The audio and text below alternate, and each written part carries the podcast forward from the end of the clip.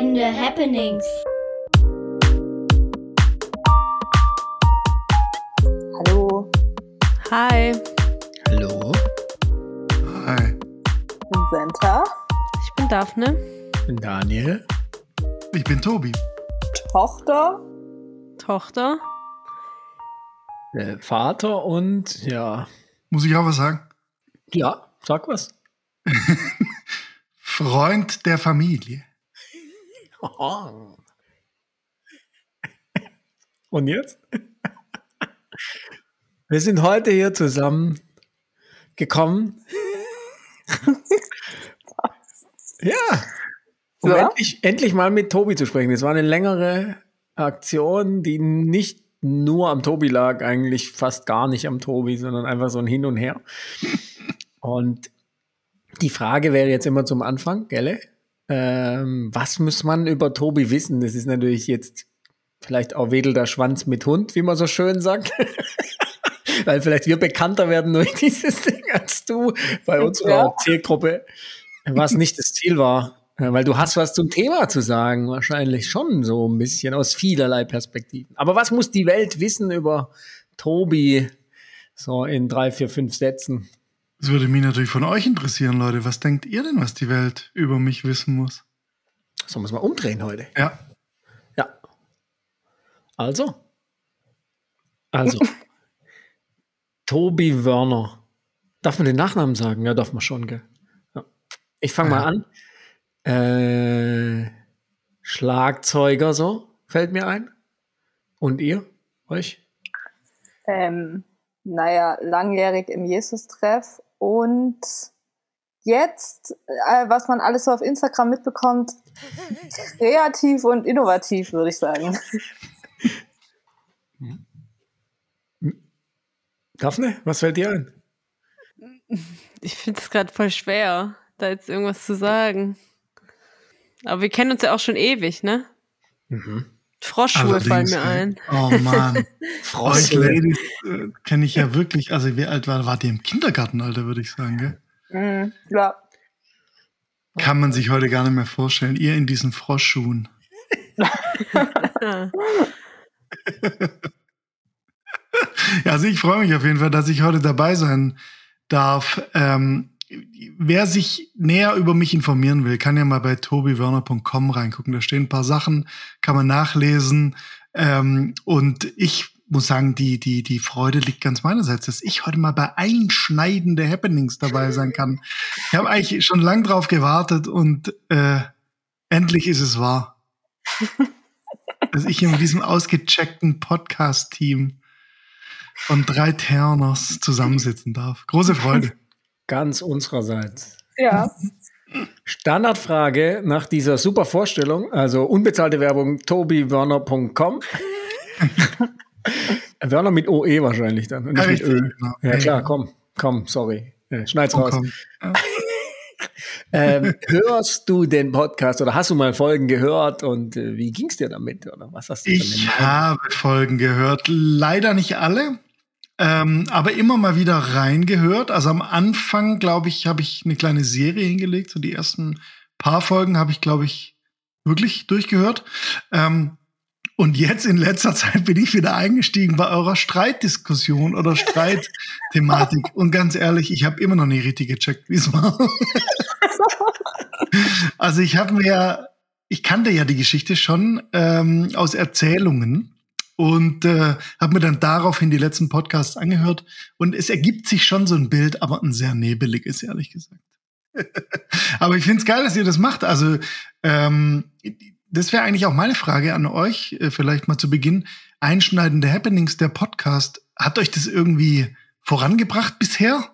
Ich meine, ihr seid, ihr seid relativ ausdauernd dabei. Was, was macht es mit euch? Also, es klang ja schon manchmal so ein bisschen an, dass ihr sagt, ihr hat auch ein bisschen was Therapeutisches. Ja? Aber was würdet ihr denn jetzt heute sagen, ähm, wenn ihr auf die zurückliegenden vielen Folgen guckt? Was hat einschneidende Happenings in euch bewirkt? Also ich habe es vor ein paar Folgen, glaube ich, mal gesagt, so ich habe jetzt gemerkt, dass mich die Scheidung jetzt viel weniger beschäftigt oder ich mich viel weniger darüber definiere, sage ich mal.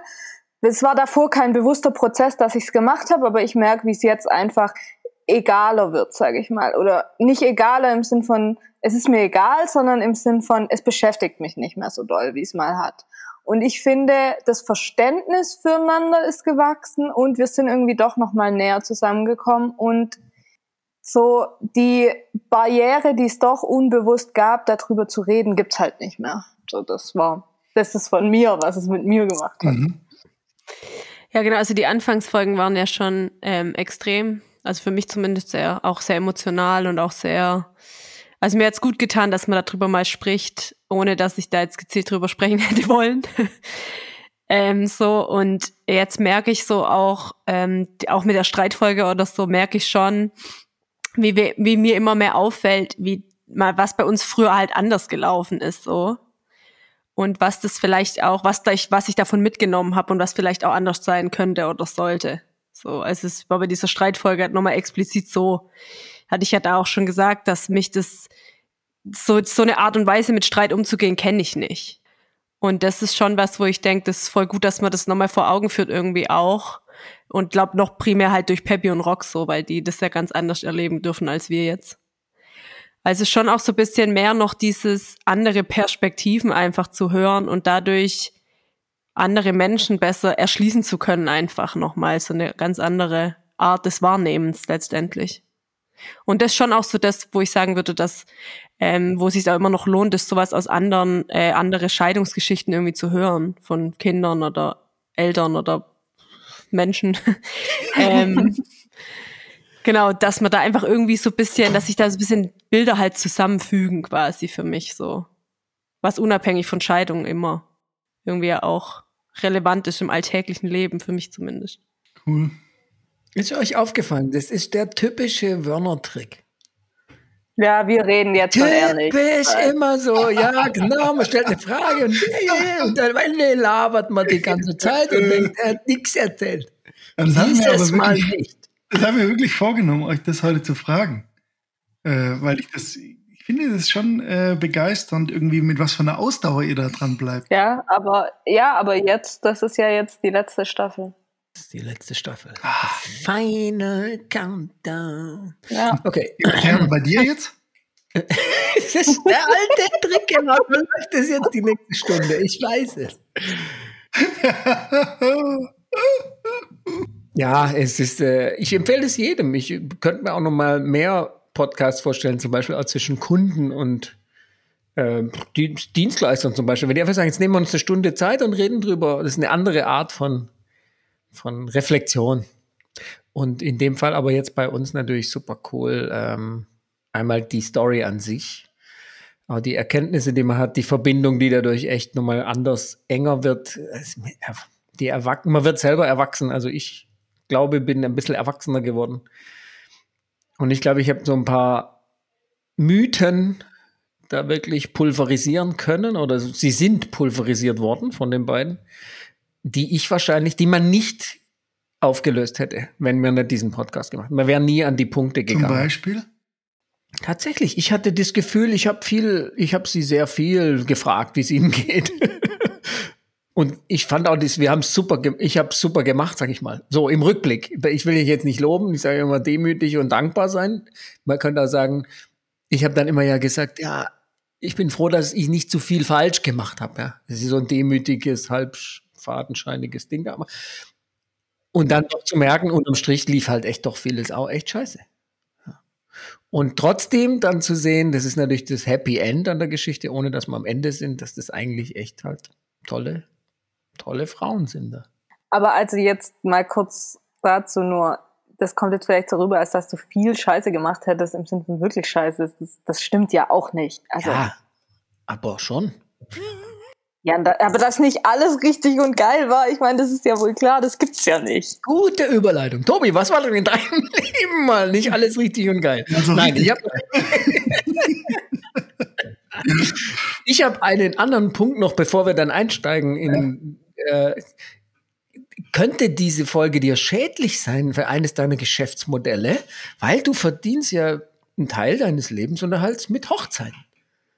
Und wir reden jetzt hier ja immer, unser Thema ist ja immer Scheidung und so und. Geile Frage eigentlich. Äh, ehrlich gesagt glaube ich es nicht. Weil ähm, es ist tatsächlich so, ich, ich arbeite ja auch als Trauredner oder sag mal mal auch immer feier ja auch äh, evangelische Trauungen, also kirchliche Trauungen mit allen möglichen Paaren. Äh, das gehört tatsächlich zu meinem Beruf.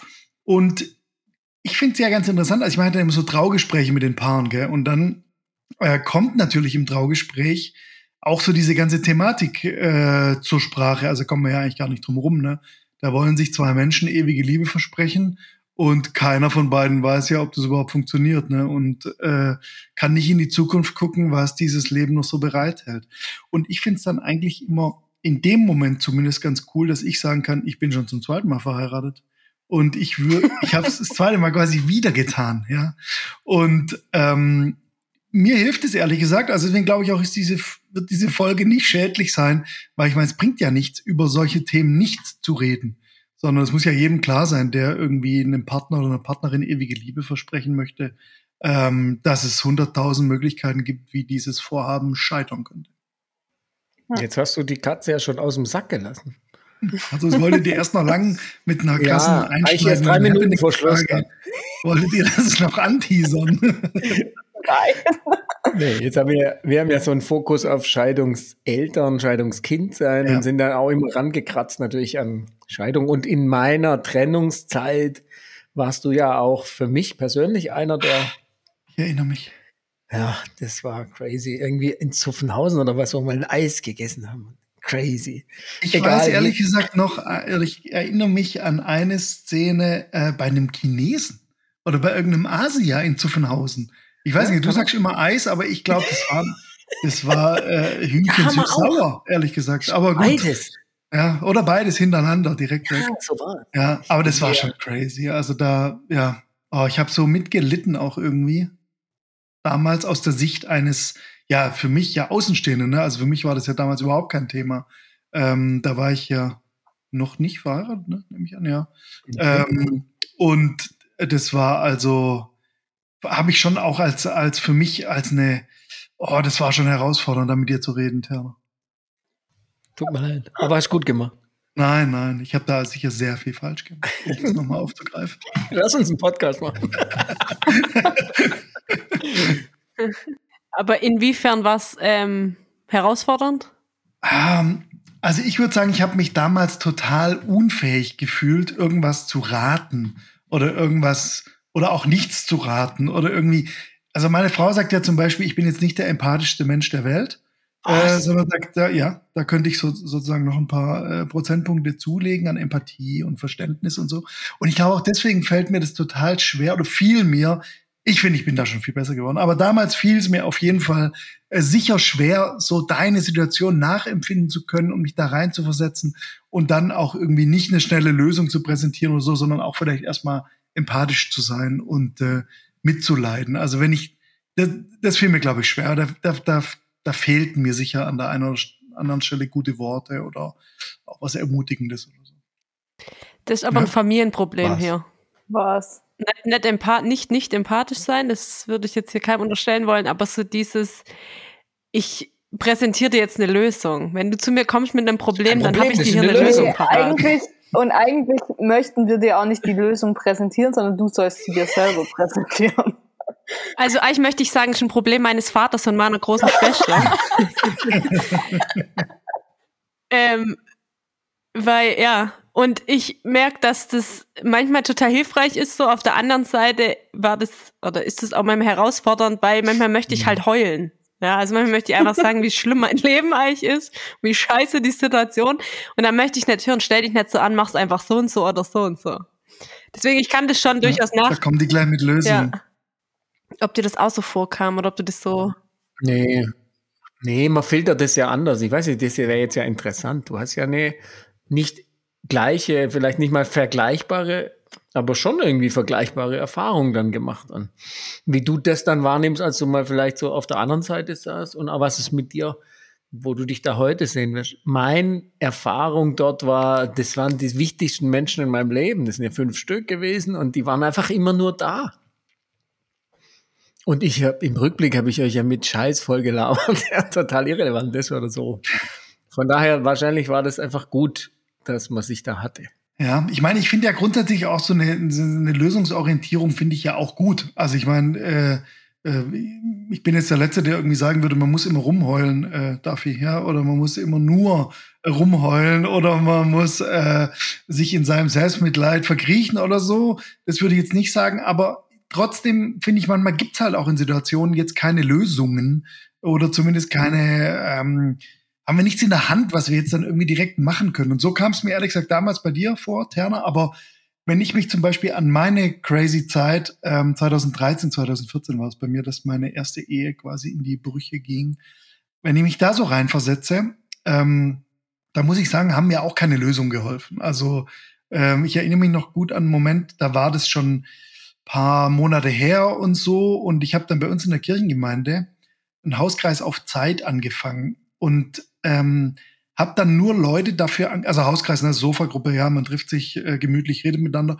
Und ich habe dann da ähm, nur Leute angefragt, die in ihrem Leben schon mal eine große Verlusterfahrung oder irgendwie ein Scheitern so erlebt hatten.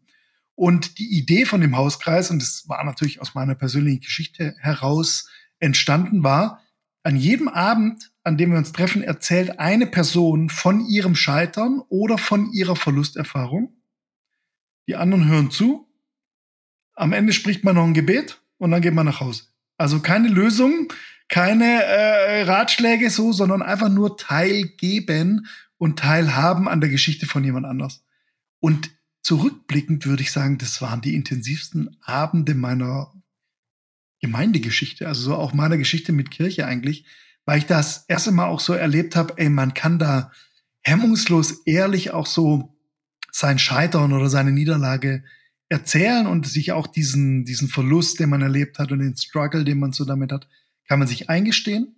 Und es gibt andere Leute, die das mit einem teilen so. Also das muss ich sagen, das hatte für mich nochmal einen anderen Wert, als wenn jetzt in der Therapie oder so oder in einem lösungsorientierten Coaching jemand um die Ecke kommt und sagt, du musst nur A, B, C.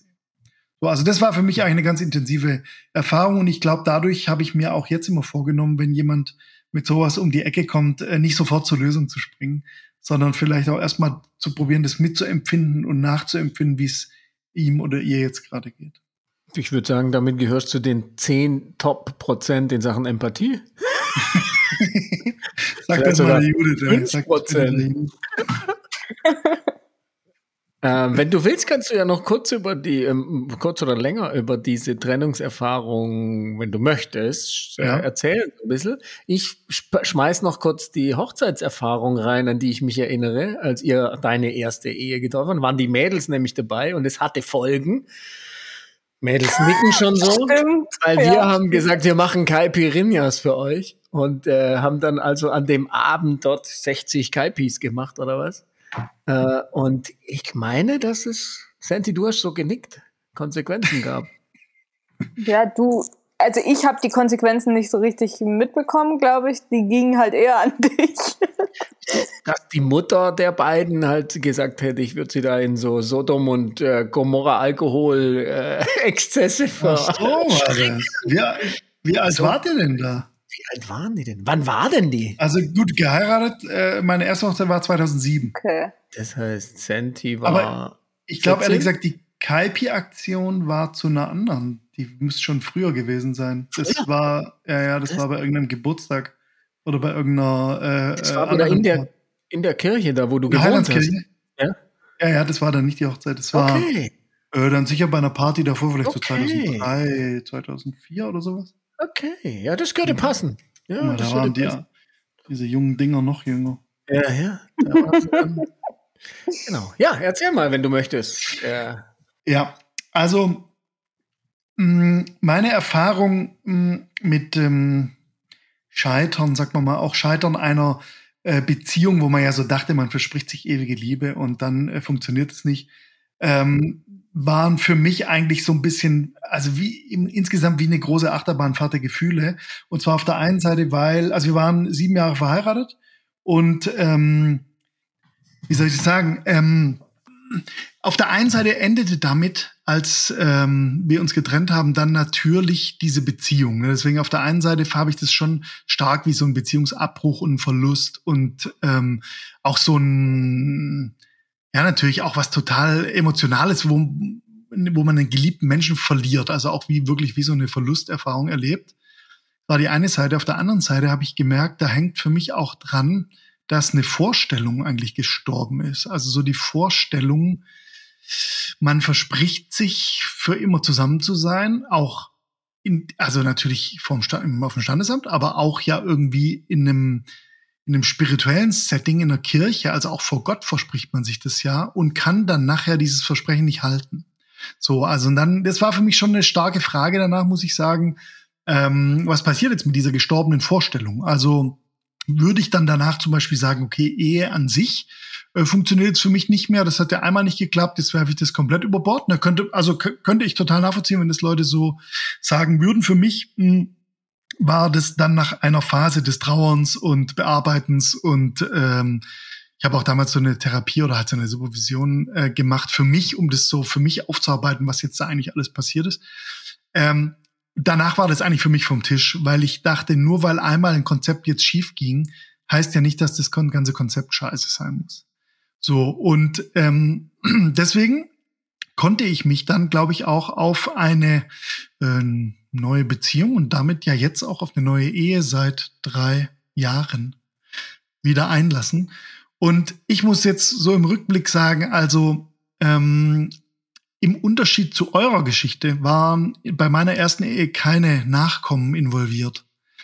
Und das bedeutet, äh, einschneidende Happenings gab es ja im Prinzip dann nur für meine Ex-Frau und mich.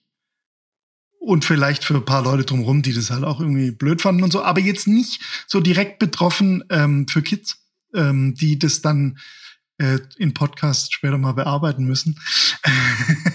und da muss ich sagen, ähm, da bin ich auf der äh, dankbar, aber weiß auch nicht, wie sich das für euch anhört, wenn ich das zum Beispiel so sage, weil ähm, für mich ist natürlich jetzt eine ganz andere Situation. Ich muss mich jetzt mit meiner Ex-Frau gar nicht mehr auseinandersetzen. Ne? Die wohnt in einer anderen Stadt. Wir begegnen uns nicht mehr im Alltag. Es gibt keine verbindenden Personen mehr, die übrig sind. Also das empfinde ich schon, ah, muss ich sagen, als eine Erleichterung auch jetzt für meine äh, Ehe, dass ähm, Judith und ich, das natürlich am Anfang war das natürlich ein Megathema. Ne? Sie musste sich damit auseinandersetzen, Typen sich in einen Typen verliebt zu haben, der schon mal verheiratet war. Ja, also das muss man ja auch erstmal als äh, junge Lady irgendwie äh, unter die Füße kriegen. Äh, auf der anderen Seite merke ich jetzt in unserem Alltag, wie uns das Thema eigentlich gar nicht mehr tangiert und auch gar nicht mehr oben aufliegt. So und da würde ich sagen, das ist schon ein Unterschied, wenn äh, wenn eine Ehe scheitert, ähm, in der dann danach zum Beispiel keine Kinder da sind, die ein Jahr auf immer und ewig genau genommen verbinden würden. Aber das wäre auch eine Frage, die ich gerne an euch mal zurückgeben würde, um wieder auf Terners äh, ähm, Vorurteil zu kommen, dass ich hier immer die Fragen stelle. Ähm, wie hört sich das für euch an, wenn jemand sagt, der keine Kinder hat? Wie froh, dass, äh, wie froh bin ich, dass, äh, dass es nichts gibt, was mich da noch verbindet? Also ich kann es verstehen. Ich kann es voll und ganz verstehen. ähm, ich bin aber, ich weiß nicht, ob, aber das muss der Papa vielleicht dann besser beantworten an der Stelle, ob die Vorstellung davon nicht schlimmer ist, als es tatsächlich ist. Mhm. Aber das weiß ich nicht. Ja, und der Papa sagt jetzt, er weiß es auch nicht, weil er hat ja nur Kinder mit einer Ex-Frau und hat keine Ex-Frau ohne Kinder. Ja, müssten wir mal ausprobieren, aber auch schon wieder nicht funktionieren. Nee, äh, also ich kann das total nachvollziehen. Ähm, und ich kann nur sagen, irgendwie, ich bin froh, dass es die zwei gibt. Also genauso, deshalb eigentlich sind wir beide glücklich, glaube ich, weil wir in unserer Situation einen Frieden haben drüber oder eine, vielleicht sogar schon eine positive. Frieden klingt für mich vielleicht eher so neutral, aber es ist wirklich ein Riesenwert. Und der zweite Punkt, der mir sofort hochpoppt, ist, es verbindet uns eigentlich nicht, die zwei jetzt. Das mhm. war sicher am Anfang so, dass es, würde ich jetzt sagen, das ist, ihr seid jetzt halt auch erwachsen, eigenständige ja, ja. Leute. Das war sicher anders. Es gab einen Zwang zum, zur Kommunikation so ein bisschen. So. Das wäre jetzt bei, bei euch so nicht gewesen. Daphne, was lachst du so? Weil du das immer so sagst, so Zwang zur Kommunikation. Und man hat ja schon öfter besprochen, wie diese Kommunikation abgelaufen ist. Ja, also, dafür. Zwang zur minimalsten Kommunikation. Ja, so, sorry, solange ihr nicht volljährig wart, gab es ja schon immer das Thema mit Erziehungsberechtigte, oder? Und so. Und da muss man sich ja die ganze Zeit absprechen. Also das meinst du doch mit Zwang zur Kommunikation. Genau, aber Daphne sagt zu Recht, das hat trotzdem nicht viel stattgefunden. Das war aufs Minimalste reduziert.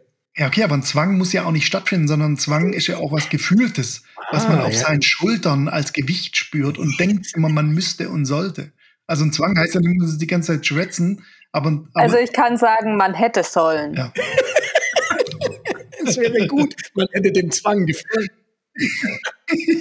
Nein, ähm, ich glaube, es hat sich auch noch mal viel geändert, dann als wir halt zum Papa gezogen sind.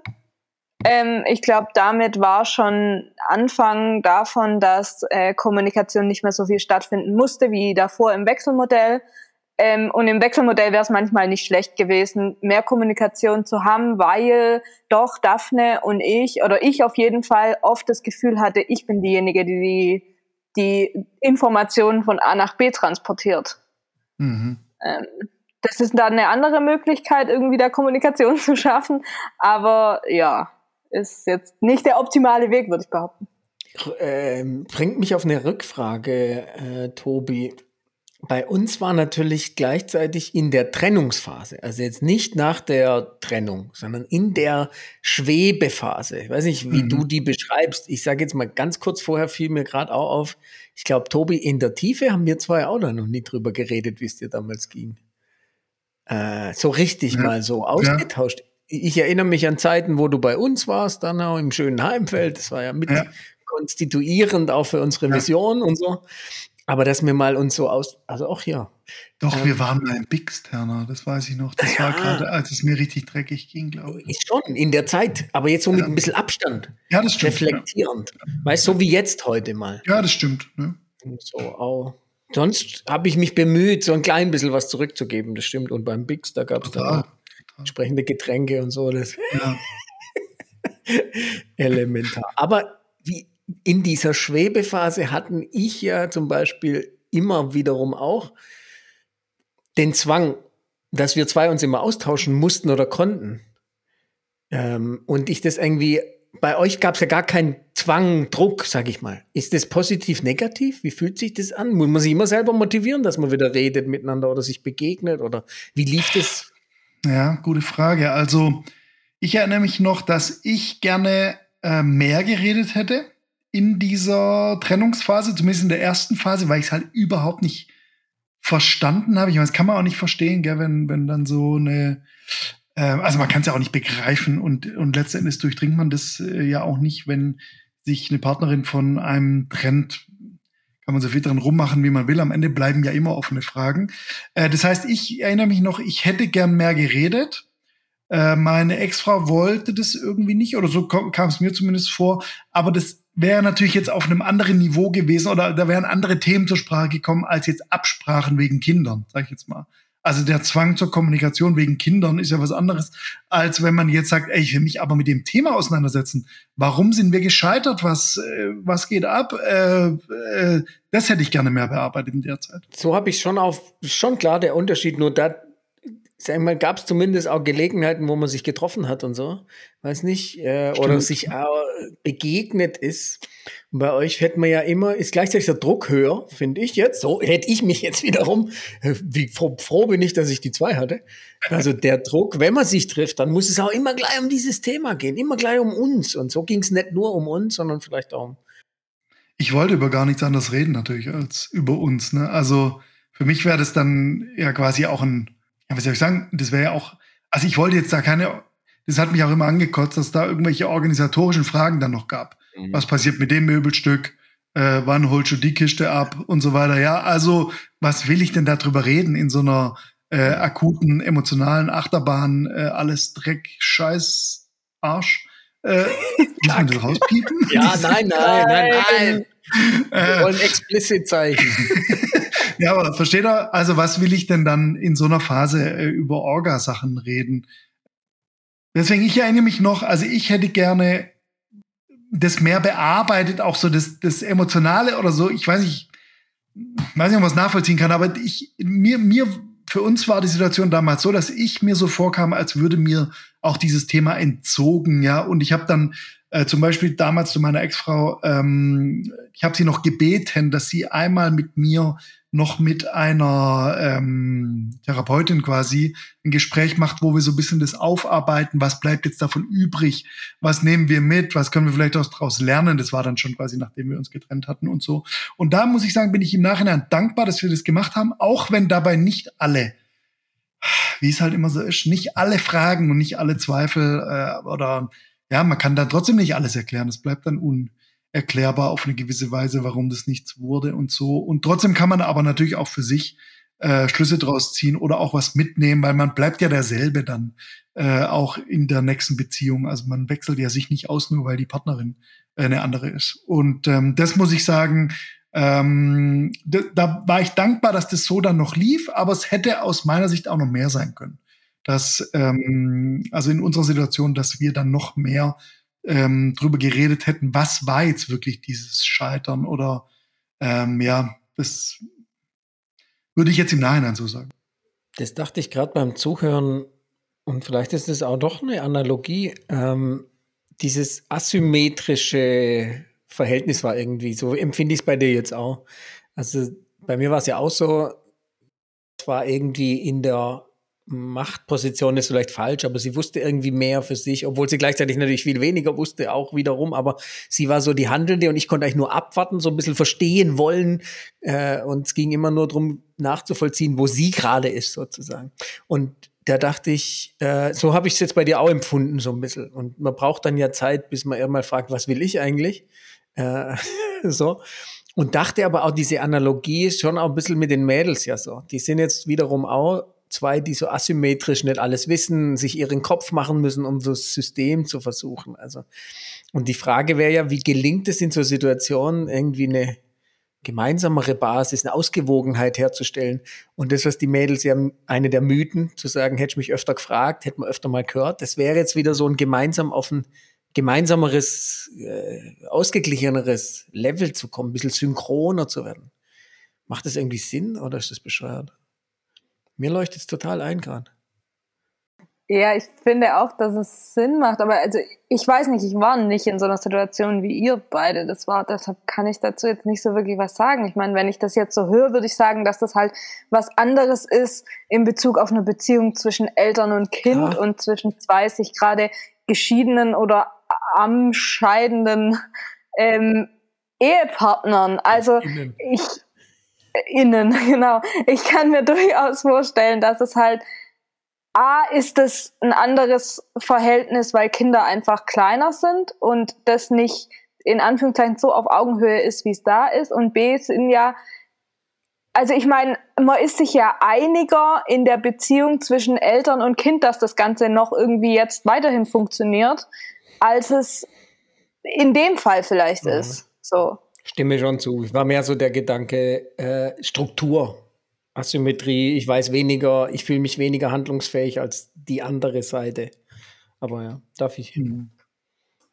Nee, ich wollte nur sagen, dass ich finde, dass dieser Handlungsaspekt da halt noch voll mit reinspielt, weil im Zweifel, also an den, an der Stelle von, ja, wie Santa gerade schon sagte, den Scheidenden oder den Eltern, die sich scheiden lassen, die müssen ja irgendwas tun.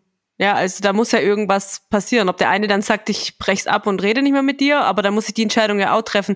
Die muss ich als Kind ja nicht zwangsläufig treffen. Oder darf sie vielleicht auch nicht treffen. Das heißt, ich habe da ja schon eine andere Position. Als Kinder oder jetzt in eurem Fall als Töchter, ähm, würdet ihr im Nachhinein sagen, ihr habt euch als ähm, nicht handlungsfähig erlebt, so, also dass eher das was war, was mit euch passiert ist, als dass ihr da irgendwie äh, drin eine andere Option gehabt hättet? Also so würde ich es mir jetzt vorstellen. Gell? Witzigerweise kam ich mir auch ein bisschen so vor, ja, obwohl ich ja eigentlich, ich habe ja gesagt vorm Standesamt, ich habe ja gesagt vorm Traualtar, ich habe nachher diese Beziehung geführt oder schlecht geführt, ja, aber trotzdem kam ich mir auch ein bisschen so vor, wie da passiert etwas mit mir, was ich gar nicht wirklich so beeinflussen kann. Äh, wie wie mhm. geht's euch damit? Ich würde das auch so sagen. Also ich würde sagen, es gab auf jeden Fall Momente, Momente der Handlungsfähigkeit, die ich auch als solche wahrgenommen habe.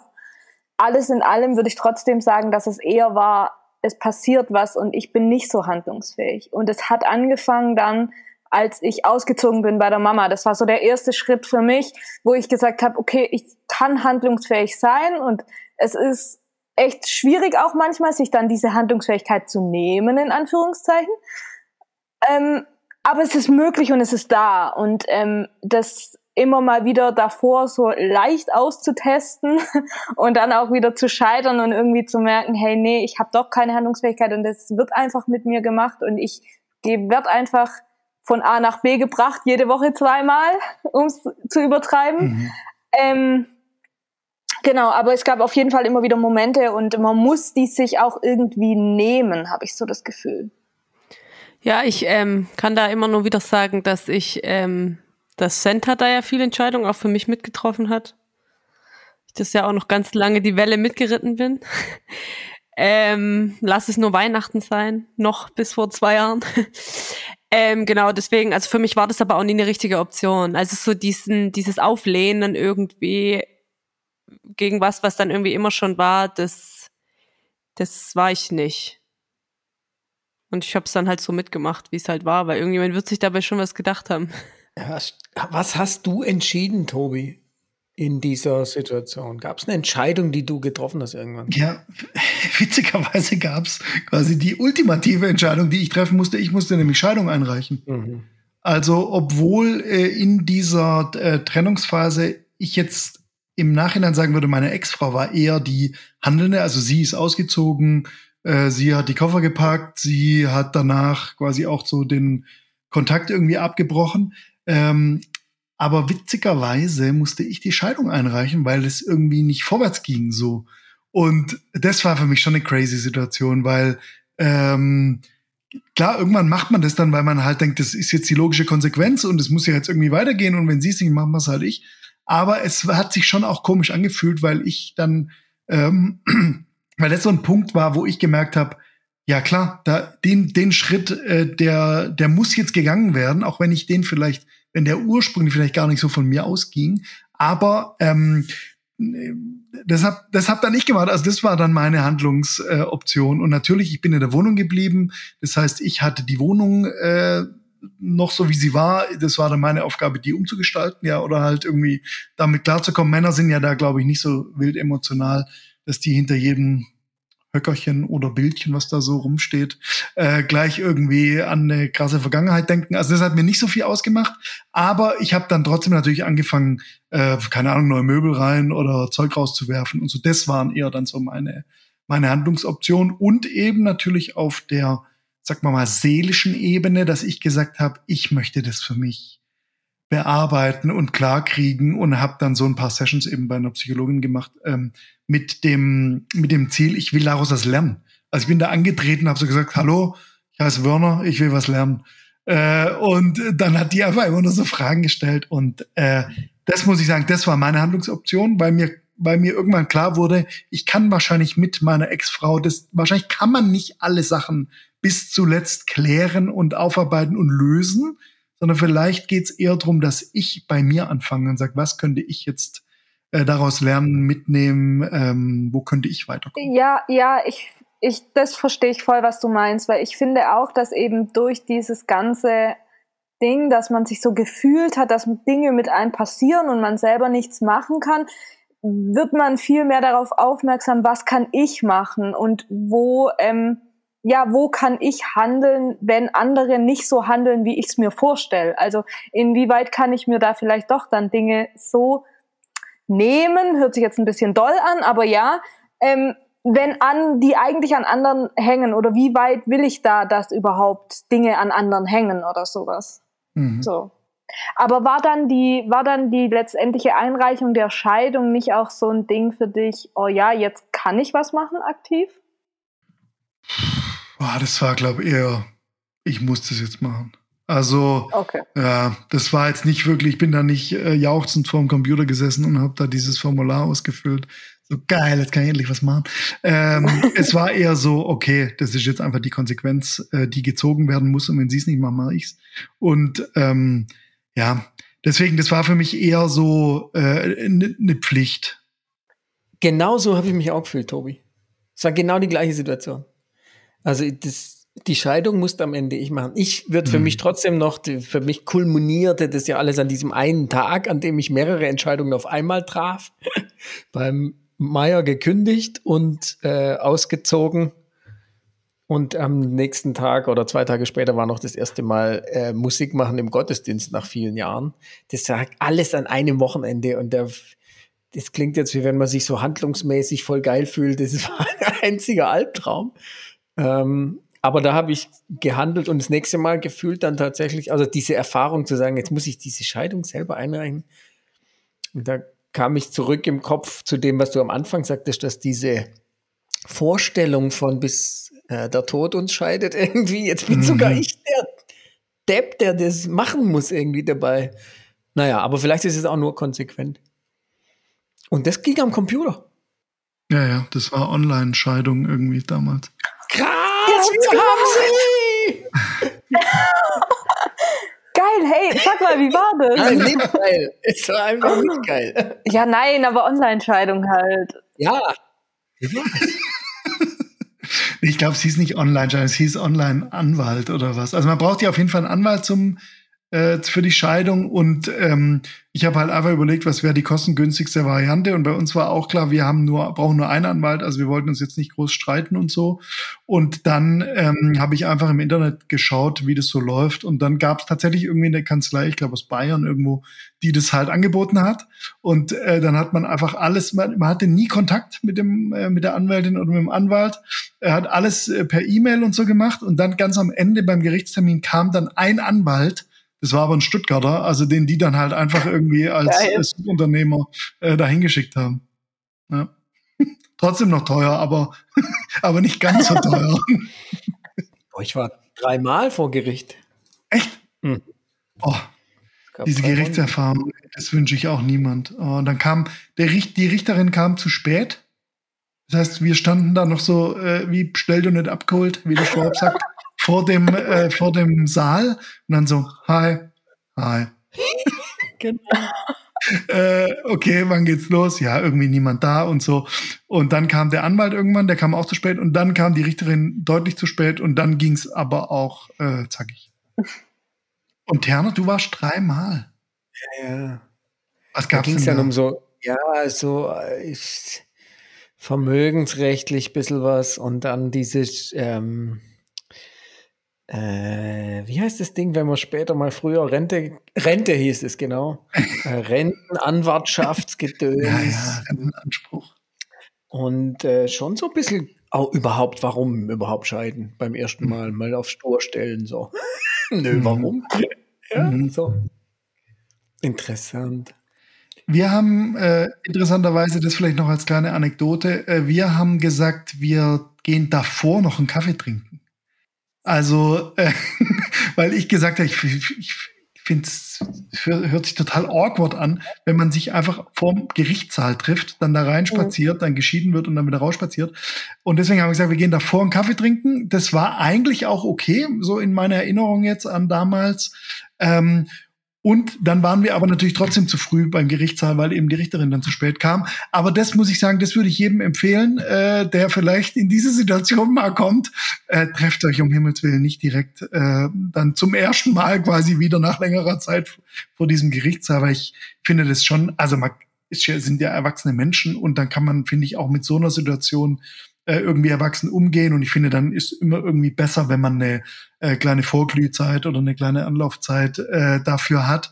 Nicht, dass wir da jetzt irgendwas äh, Verrücktes, Tiefgehendes geredet hätten, aber, aber ich habe, muss ich sagen, habe im Nachhinein als positiv empfunden, nach dem Gerichtstermin wollte ich dann nicht unbedingt da noch rumhängen. Also da wollte ich dann eigentlich möglichst schnell weg.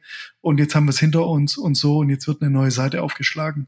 Und das war dann irgendwie eher so wie ein Neuanfang danach. Aber ich finde auch, dieses ganze Geschehen um eine Trennung und eine Scheidung möchte auch ähm, adäquat begangen werden. Also äh, manchmal ist ja so, für, für so eine Hochzeit planen Paare zwei Jahre im Vorhinein und bereiten alles bis ins Detail vor, ähm, ähm, schmücken den Saal, basteln Tischkärtchen und so weiter. Und äh, dann bei, nachher bei einer Scheidung sind es 15 Minuten vor Gericht.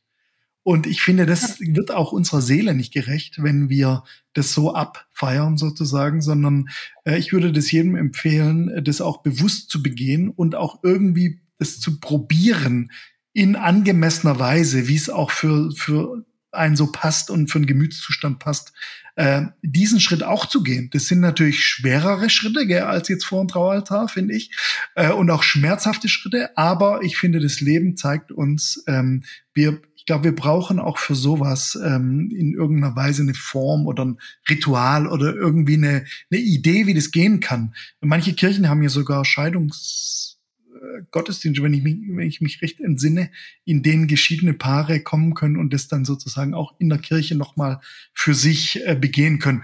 Ja, habe ich jetzt noch nie gemacht, aber ich finde, es geht bisschen in diese Richtung, dass wir sagen, die großen Events unseres Lebens, die wollen eigentlich auch ähm, adäquat begangen werden. Gibt es denn schon Paare, die du getraut hast? Kannst du auch die Aussage verweigern. wo so ein, wo so eine Ritual auch schon mal dann theoretisch hätte stattfinden können. Ne? Ich verweigere die Aussage. Nein. äh, nee, gibt's tatsächlich. Also ähm, nicht viele jetzt so, aber gibt's. Und ich meine, ich finde, das wird eigentlich nur der ganzen Sache, äh, oder das macht die Sache ja eigentlich deutlich, ne? Also ich sage das immer wieder, ich sage das im Traugespräch, ne? Also es gibt mehr Möglichkeiten, dass so eine Beziehung scheitern kann, als dass sie bis zum Lebensende gelingt. Und das meine ich auch wirklich so. Also ähm, Bruce Willis hat ja mal gesagt, in Hollywood heiratet man früh morgens wenn die Ehe schief geht, ist wenigstens nicht der ganze Tag am Arsch. Ja, also ich meine, so äh, äh, so äh, schlimm denke ich jetzt ist es hier nicht oder oder hoffe ich auch nicht, ist es für die Paare, die von mir getraut werden. Aber ich finde, es muss jedem klar sein. Also ich meine, bei jeder Beziehung, die wir eingehen, muss uns das ja von Anfang an klar sein. So ein Ding will gelebt, gefüllt und äh, bearbeitet werden. Und es gibt trotzdem hunderttausend Möglichkeiten, wie es schiefgehen kann. Und umso mehr. Hättest du das vor deiner ja, Scheidung ob du vor deiner Scheidung sowas auch schon im Traugespräch gesagt hast oder gesagt hättest oder ich weiß nicht, ob du das damals schon gemacht hast. Ähm, ich habe das schon gemacht damals. Ähm, ich glaube, ich hätte es gesagt, aber nicht in derselben Art und nicht mit, irgendwie nicht mit demselben Nachdruck. Also ich meine, dass Beziehungen scheitern können, ist jetzt ja nichts Neues. Ja, das weiß man ja auch schon, bevor es einem selber passiert. Aber ähm, ich glaube, man kann das natürlich dann noch mal anders ähm, betonen oder anders auch vielleicht empathischer sagen, äh, wenn man das halt selber am eigenen Leib erfahren musste. Und äh, ich meine schon, dass ich das davor auch thematisiert hatte, aber jetzt ist natürlich was ganz anderes, weil meine Biografie ja quasi dafür steht. Und die Biografie steht ja auch dafür, dass es zweite Chancen gibt und dass man äh, Gnadenerfahrungen machen kann.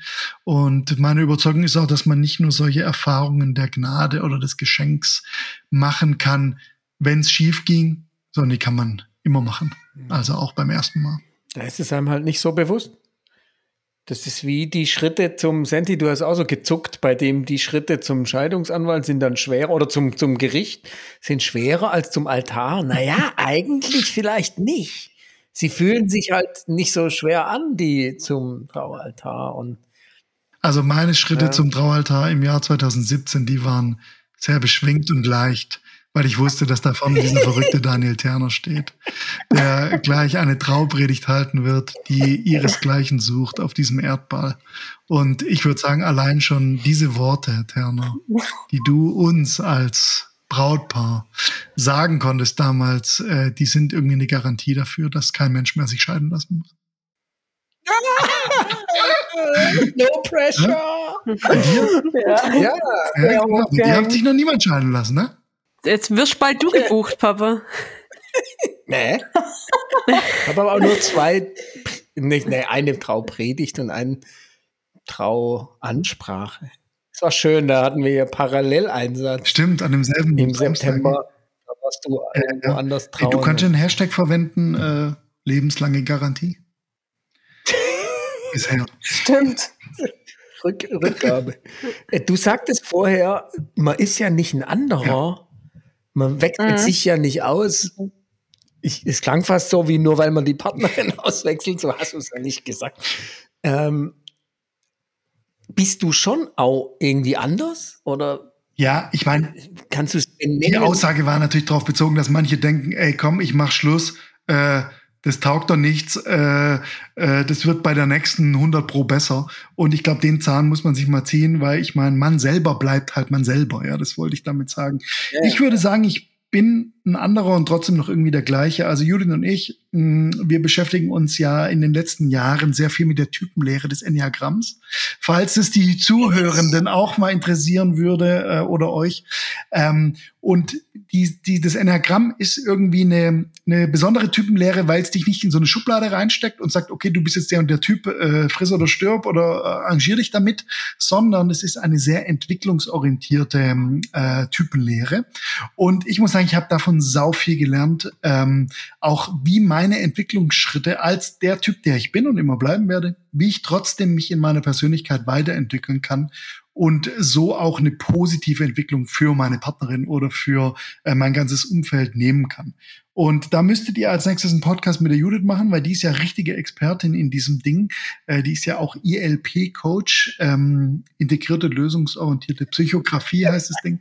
Und die könnte euch als kleiner Sidekick quasi an der Stelle äh, dazu noch viel sagen. Deswegen würde ich sagen, ich habe sehr viel gelernt, äh, nicht nur aus dieser Schmerzerfahrung oder aus dieser Versagens- oder, oder Verlusterfahrung damals, sondern ich glaube auch insgesamt, weil mich das so angetriggert hat, wie, wie kann ich denn als Werner, wie kann ich denn äh, als Typ wirklich vorankommen? Nicht nur in Beziehungsthemen, sondern auch in beruflichen Themen oder auch in äh, spirituellen Sachen. Also ähm, ich glaube, ich weiß es nicht, was passiert wäre, wenn ich nicht diese Scheidungserfahrung oder Verlusterfahrung gemacht hätte. Vielleicht habe ich das auch gebraucht als Kick in den Arsch oder halt als ähm, Ermutigung oder Motivation, mich mit mir selber mehr auseinanderzusetzen. Aber das würde ich im Prinzip jedem empfehlen, unser Leben als Reise des Weiterkommens und in die Weite kommens und ähm, ja, irgendwie des mhm. Wachsens. Bist du denn anders an deine zweite Ehe als an deine erste rangegangen? Ja, schon. Also was heißt an die Ehe rangegangen? Ich meine, man geht ja erstmal an eine Lady ran. Ja. Äh, also ja, vielleicht eine, eine Sache, die uns im Vorfeld äh, beschäftigt hat, äh, Judith und mich, war dann, ähm, wir haben uns überlegt, was können wir uns denn versprechen? Also in der Trauung passiert ja üblicherweise das, dass entweder der Pfarrer oder Terner oder so einem die Frage stellt, äh, ähm, willst du mit dieser hier, deiner Angebeteten jetzt für immer zusammen sein und so weiter, so antworte ja mit Gottes Hilfe oder ja, ich will oder so. Und wir haben uns überlegt, nee, wir wollen uns überlegen, was wir uns versprechen. Und dann haben wir damals, es war drei Monate vor der Hochzeit, sind wir in so ein Wellness-Hotel gegangen und haben uns überlegt, was ist eigentlich so unsere Vision für uns als Paar? Und das zweite war, ähm, was wollen wir uns eigentlich versprechen? Und daraus kamen fünf Sätze, die wir uns dann vor dem Traualtar gegenseitig gesagt haben. Und diese fünf Sätze, die gingen jetzt nicht so sehr in die Richtung, ich werde dich jeden Tag mit Blumen überschütten und über jede Schwelle tragen und über die Pfütze heben und so, äh, sondern die waren eher so, mein Ja zu dir soll stärker sein als meine Argumente. Und Judith sagte dann so, mein Ja zu dir soll stärker sein als meine Emotionen. Und so in der Preisklasse waren diese Sätze. Und das war für uns ein, ein, cooler Prozess, muss ich sagen. Einfach mal sich die Frage zu stellen, was kann man sich denn überhaupt versprechen? Vieles in unserem Leben entzieht sich unserer Machbarkeit. Aber was können wir uns versprechen als Paar? Was können wir uns zusagen, was wir womöglich nachher auch halten können oder auch nicht halten können? Aber ich finde, das war ein wichtiger Prozess für uns beide. Deswegen würde ich sagen, ich bin anders rangegangen an die Ehe. Aber auch in anderen Sachen. Also wir haben zum Beispiel unsere Hochzeit haben wir äh, innerhalb von drei Monaten geplant. Das war beim ersten Mal auch ganz anders. Äh, äh, wir haben, ich habe ihr Anfang Oktober einen Antrag gemacht und Ende Dezember haben wir geheiratet. Oh. Kann ich nur empfehlen, ey, kann ich empfehlen. ich dachte vorher auch noch so eine Analogie zwischen diesem Scheidungsprozess und dem Hochzeitsvorbereitungsprozess. Dachte ich, naja, beim Scheidungsprozess ist es ja auch so, dass vor allem einer das irgendwie vorantreibt und der andere meistens eher passiv ist. Ist nichts. Aber ich glaube, das ist bei vielen Hochzeitsvorbereitungen auch so. Komplett.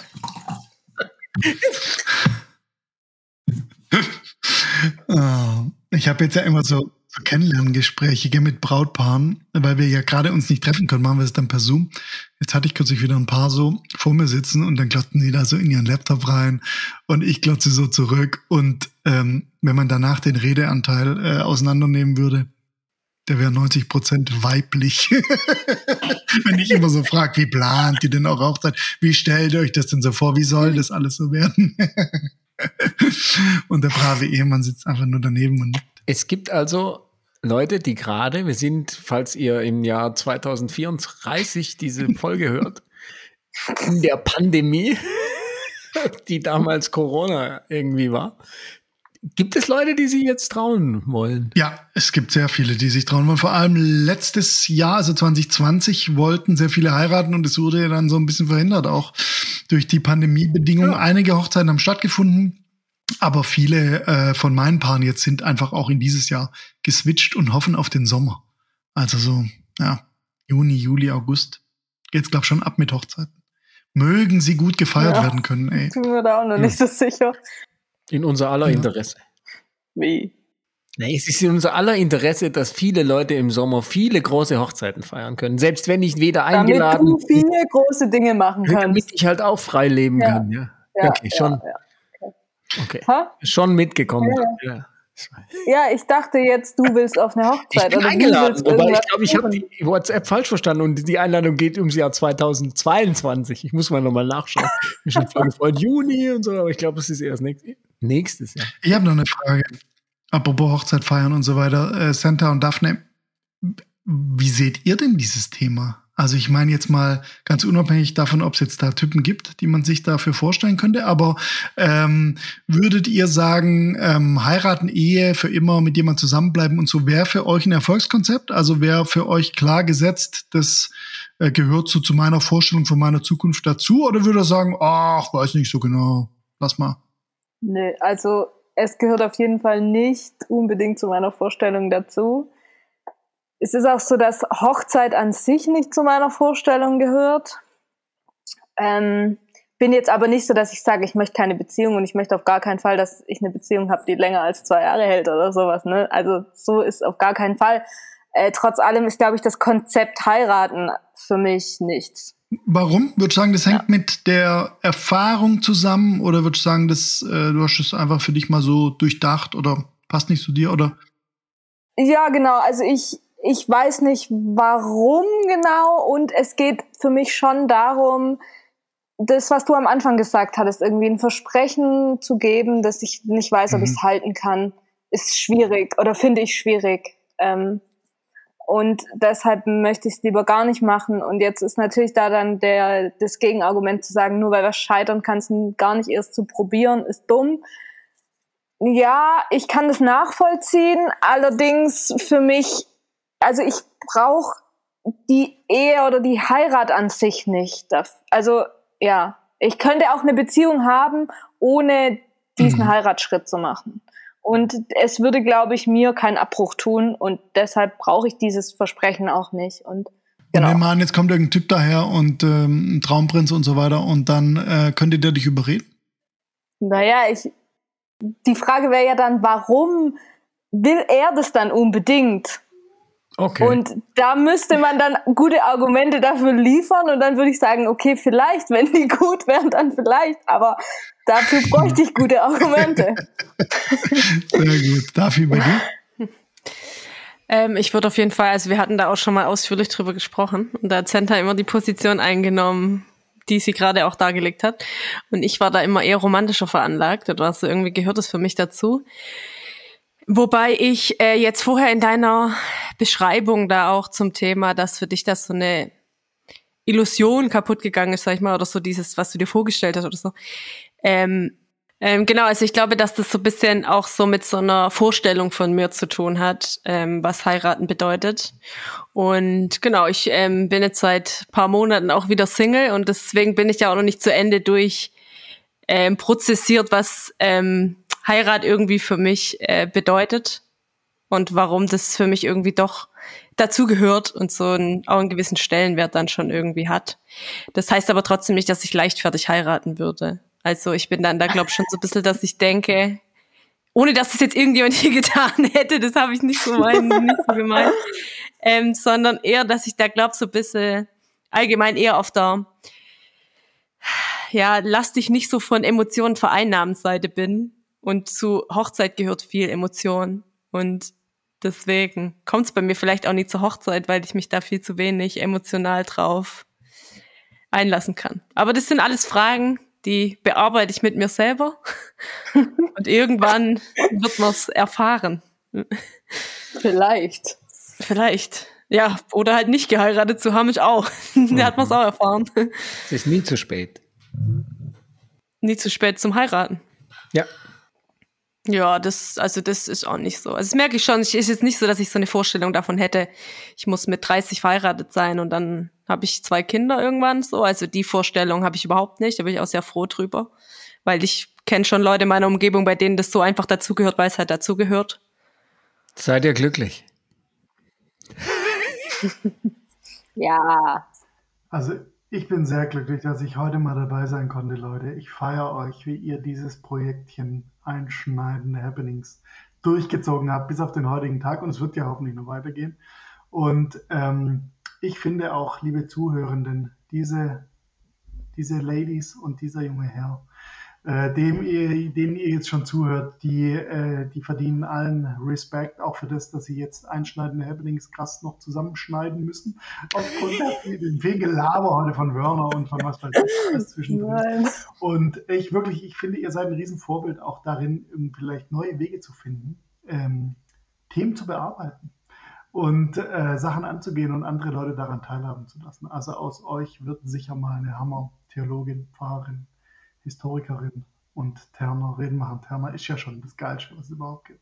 Also vielen Dank, dass ich dabei sein konnte. Glück, wo man hinguckt. ja, danke, dass du da warst, auf jeden Fall. War sehr cool. Und ich kann heute mal das sagen, was der Papa oft sagt. Mir geht es auf jeden Fall nach dem Gespräch besser als vorher. Ob ich das jetzt glücklich weil ist, weiß ich noch nicht. Und du, Papa? Danke, auf die Frage ja. habe ich gewartet. Ich bin sehr glücklich und springe jetzt los.